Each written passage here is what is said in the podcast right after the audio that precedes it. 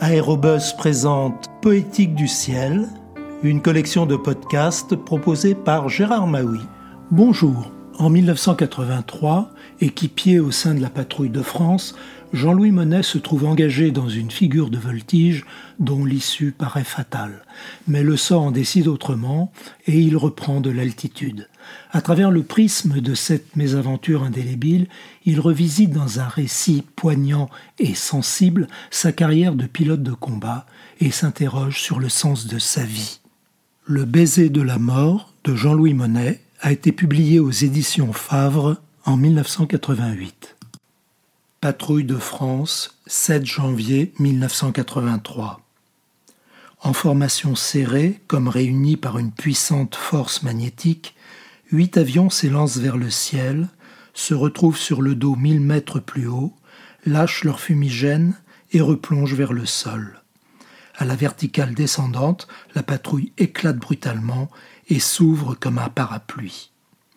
Au sol, deux vieux pilotes se pétrifient à la vue de l'appareil qui revient vers eux et laissent échapper un haut la vache qui ne doute pas de l'issue fatale. Contrairement aux autres machines qui s'éloignent dans une courbe majestueuse, celle-ci descend vers eux comme si elle dévalait un escalier. Alternativement, son nez cabre et plonge, elle tangue et roule à chaque fois qu'elle est au sommet d'une marche, les réacteurs émettent un rugissement infernal. Le demi-tonneau à la verticale, qui devait l'éloigner des autres avions terminé, Charlie reçut le choc de l'évidence.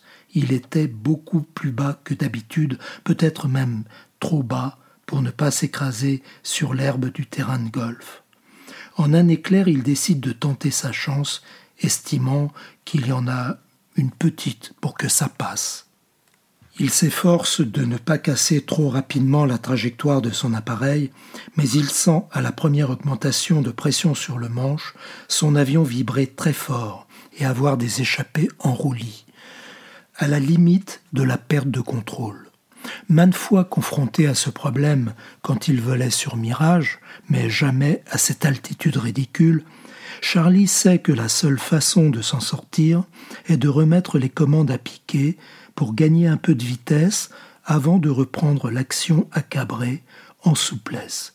C'est ce qu'il fait à plusieurs reprises parce que l'avion manque trop d'énergie et renacle à vouloir redresser sa trajectoire. Approchant 100 mètres d'altitude, Charlie rend une dernière fois la main, reprend la cadence progressivement jusqu'à subir une accélération de 7 G, fixe le sol qui monte vers lui, estimant la distance qui diminue avec ses chances de survie.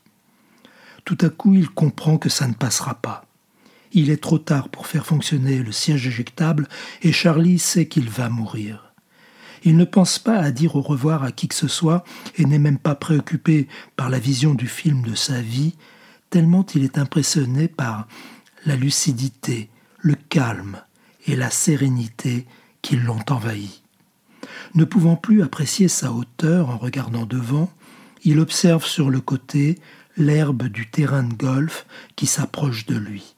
Un rough, un green, un autre green, mètre par mètre, toujours écrasé sur son siège par l'accélération, il estime le moment où il va toucher et se dit que s'il arrive à ricocher, il s'éjectera pendant le rebond. L'avion poursuivit sa course et vint raser le sol comme s'il planait sur un matelas d'air comprimé entre la terre et la machine. Le fumigène qui continuait à s'échapper lécha l'herbe sur deux cents mètres et souligna la remontée de l'appareil vers des cieux plus cléments. Charlie pressa sur l'alternat de la radio, chercha désespérément une répartie, mais ne trouva rien d'autre à dire que Leader de quatre, je pense que c'était un peu trop basque aussi. Pendant la phase de rassemblement de la patrouille, il repensa à ce qu'il venait de vivre et qui n'avait duré qu'une douzaine de secondes.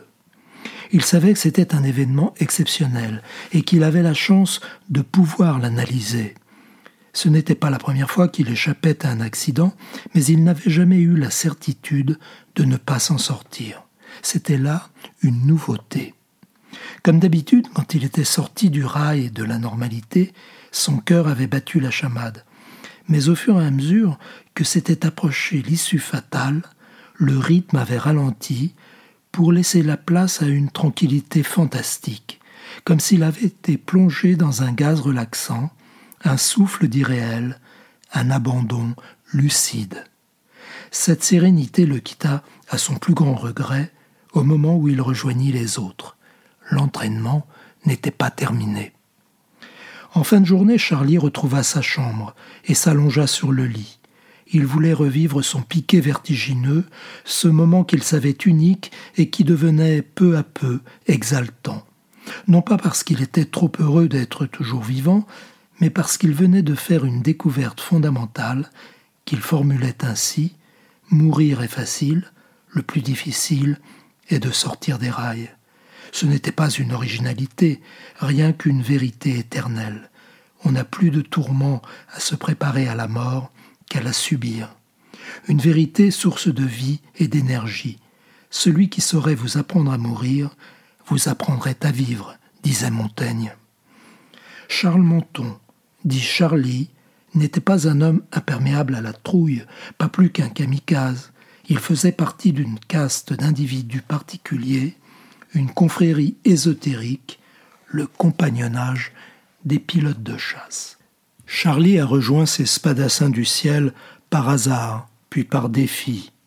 Dans son long apprentissage du duel, il a évolué entre le meilleur et le pire.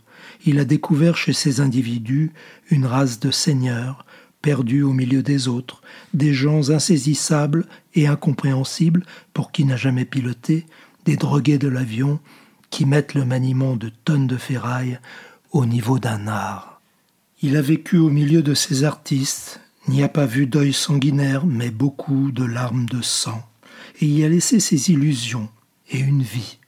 Quand il a disparu vers l'inconnu, il a emporté avec lui un cadeau divin et rédempteur, un trésor secret qui lui donnait courage et sérénité, le baiser de la mort.